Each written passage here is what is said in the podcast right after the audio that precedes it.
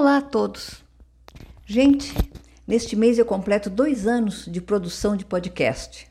Estou chegando no centésimo episódio. São episódios curtos, com depoimentos ou comentários na área de saúde mental. Lá, dois anos atrás, eu fui convidada pela minha amiga de infância, a Cirlei França, a participar de seu podcast com pequenas inserções semanais na sua rádio via internet que é de sua propriedade, a Rádio New Ways.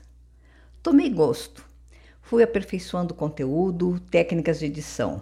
Hoje, eu tenho um catálogo com todos esses episódios num dos meus sites, o cristinoliveira.org, e também tenho canais de podcast.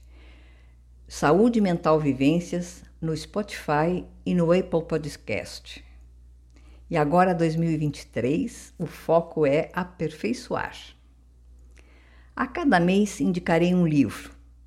Além dos informativos sobre algum diagnóstico, como eu já fiz aqui, estou me valendo da generosidade do psiquiatra Luiz Pereira Justo, que disponibilizou e sugeriu algumas resenhas de livros lá do seu blog, A Estante do Justo. Fui em conversa com ele que me dei conta da importância de leituras com abordagens que incorporam saberes e com isso nos permite adquirir ou enriquecer o nosso senso crítico, justamente nos preparando para a coleta das múltiplas e nem sempre corretas informações que estão disponibilizadas. A resenha de hoje é sobre o livro de Walter Hugo Mãe. Ele é um escritor português. Ele, o Walter Hugo, além de escritor, é editor artista plástico, apresentador de televisão e cantor, e é bastante premiado. Vamos lá à resenha. A máquina de fazer espanhóis. Medir o quanto indivíduos são estrangeiros um para os outros é tarefa fadada a resultados imprecisos e enganosos. Geralmente inútil, o que é bastante difícil de ser percebido antes de se alcançar um tipo de maturidade. Por mais que haja proximidade entre as pessoas, como dentro das famílias, grupos de amigos, vizinhos, compatriotas, etc., é comum existir um abismo entre elas, que fica invisível até tornar-se um, de repente um trágico e assustador, uma incontornável prova de solidão. No entanto, em aparente contradição com isso, todos somos irmãos, mais ou menos gêmeos. Afinal, a família também vem de fora do sangue, e disto é raro se ter ciência. A máquina de fazer espanhóis, de, Va de Walter Hugo Mãe, Saurimo, Angola, 1971, conta algo da vida que podem ter os velhos sem hipocrisias com o termo. Fala sobre o sentimento indignado de abandono em relação aos jovens mais próximos, que se desobrigam e não cuidam quando é preciso pinta a surpresa e o desconcerto ante o modo como os não velhos podem interpretar o que se passa nas fases tardias da existência, que ainda são vida.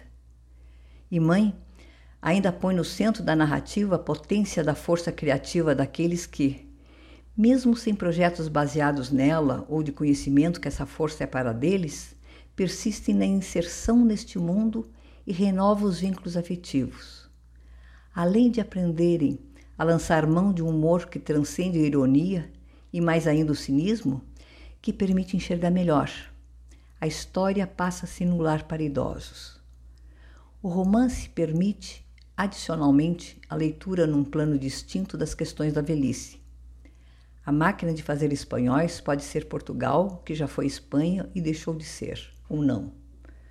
Tais engrenagens podem impor o sentimento de estrangeirismo mas também a noção de pertinência a um colo ancestral, do qual se foi exilado sem assimilação dos significados disso.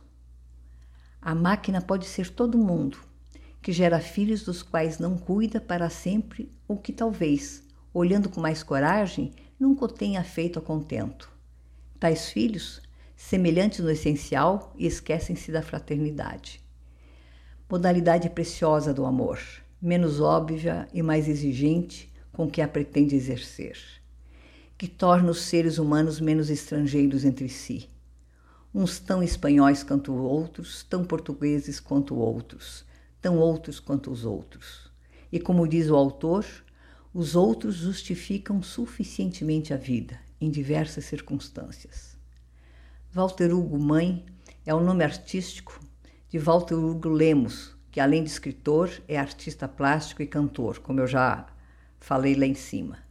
Nota-se no livro a influência estilística de José Saramago, mas a abordagem do tema é bem autoral. Apesar de algum experimentalismo na forma do texto, a leitura é fluente e agradável. Há graça no pensamento crítico e não é um espaço de mágoas nem, ressentimentos. Então ele coloca o título mais uma vez da obra, A Máquina de Fazer Espanhóis. Fica a indicação de acessar o, o blog do, da Estante do Justo, que é estantedojusto.com. Se vocês acessarem o meu site www.cristinoliveira.org, vocês vão ter lá todos os contatos e os descritivos. E o meu até breve a todos.